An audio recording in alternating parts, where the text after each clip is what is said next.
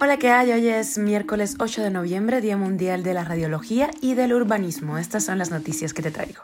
Esto es Cuba a Diario, el podcast de Diario de Cuba con las últimas noticias para los que se van conectando. Hubo muy buenas noticias en la Feria Internacional de La Habana, detrás de la inversión extranjera. Solo 30 negocios aprobados en 2023. Estados Unidos ha multado con más de 200 mil dólares a una empresa que tramitó pagos con tarjetas en Cuba.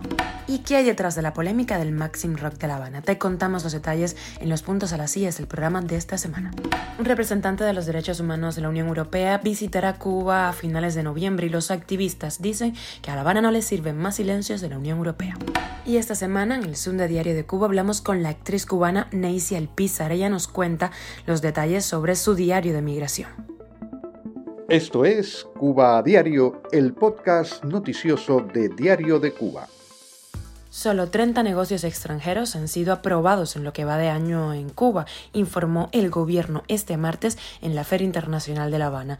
El Estado ha dicho que es una decisión soberana concederle a la inversión extranjera un papel fundamental sin vender el país y presenta sus intereses. Díaz Canel dijo que de esos negocios, de esos 30 negocios con luz verde, 10 corresponden al sector del turismo. La precariedad del sistema cubano, basado en una economía centralizada, la excesiva burocracia, la política fiscal y monetaria, la verticalidad en la toma de decisiones, los frenos al sector privado y la obligatoriedad impuesta a las empresas extranjeras de contratar fuerza de trabajo local a través de una agencia empleadora perteneciente al gobierno y no de forma directa han sido lastres para las oportunidades de inversión en Cuba. Cuba a diario. La Oficina de Control de Activos Extranjeros del Gobierno de Estados Unidos llegó a un acuerdo con la empresa financiera Da Vinci para que pague una multa de aproximadamente 200 mil dólares por violaciones de múltiples programas de sanciones de Washington contra el régimen de Cuba y otros tres países. O sea, tramitó pagos con tarjetas en Cuba. En Irán, eh, también en Siria y Crimea se han registrado operaciones de eh, esta compañía.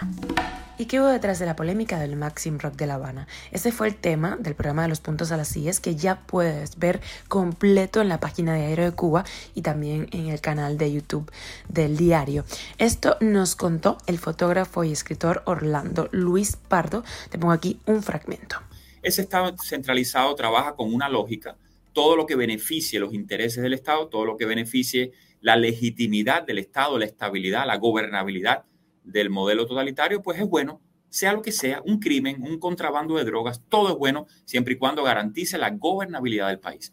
Todo lo que desestabilice la narrativa central, todo lo que no se pueda usar a conveniencia directa o indirecta del régimen, pues bueno, no interesa, cuando menos, y en última instancia, pues puede ser malo. ¿no? El rock ha estado eh, en los dos bandazos hace muchos años que el gobierno cubano ha aprendido de manera cínica a cooptar los fenómenos, sea el rap, sea el rock, sea el graffiti, sea el arte contestatario, sea la disidencia cubana. El gobierno cubano ha aprendido a cooptar estos fenómenos, eh, encarcelarlos, no en la cárcel solamente, sino en una institución, encarcelarlos con un premio, encarcelarlos con una gira, con un viaje, es otra manera de la captura simbólica de los espacios alternativos. Y por supuesto, cuando en un espacio alternativo ocurre un fenómeno completamente alternativo de los márgenes, incluso importado un poco artificialmente a Cuba, como Halloween, pues el Estado cubano no sabe qué hacer con eso. Ya sabes, el programa completo disponible en DDC. Cuba a diario. Y Emon Gilmore, representante especial para los derechos humanos de la Unión Europea, va a realizar una visita a Cuba entre el 22 y el 25 de noviembre. Esto enmarcado en el diálogo sobre derechos humanos previsto en el acuerdo que firmaron Bruselas y La Habana hace ya siete años. Activistas cubanos y de organizaciones defensoras de los derechos humanos que hablaron con Diario de Cuba consideran el viaje de Gilmore como una gran oportunidad para que la Unión Europea deje de hacer gestos en silencio y demuestre del lado que debe estar y para que se incline la balanza ética internacional en favor del pueblo cubano. Y el Zoom de Diario de Cuba esta semana fue con la actriz cubana Neisy Alpizar, conocida por sus participaciones en películas como por ejemplo Tundra y I Wanna Make a Movie. Ella hace un año emigró a Estados Unidos y desde su casa en Orlando nos atendió y nos habló de su proceso de adaptación y de su diario de migración. Esto nos contó.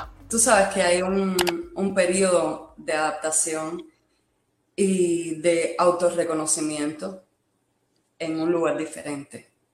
Porque si funciona diferente, hay, eh, bueno, un choque cultural muy grande. He tenido que aprender muchas cosas aquí y voy a aprender muchísimo más. No ha sido para nada aburrido, pero sí muy fuerte, muy doloroso, no solo por haber salido y haber dejado parte de mi gente y mi carrera allá, sino mm, por la incertidumbre y por eh, las preguntas que te hace a partir de ahora qué va a pasar conmigo. Te recuerdo que la entrevista completa está en Diario de Cuba y en nuestro canal de YouTube de DSTV. Esto es Cuba a Diario, el podcast noticioso de Diario de Cuba, dirigido por Wendy Lascano y producido por Raiza Fernández. Gracias por informarte con nosotros en Cuba a Diario. Yo soy Wendy Lascano y te mando un beso enorme.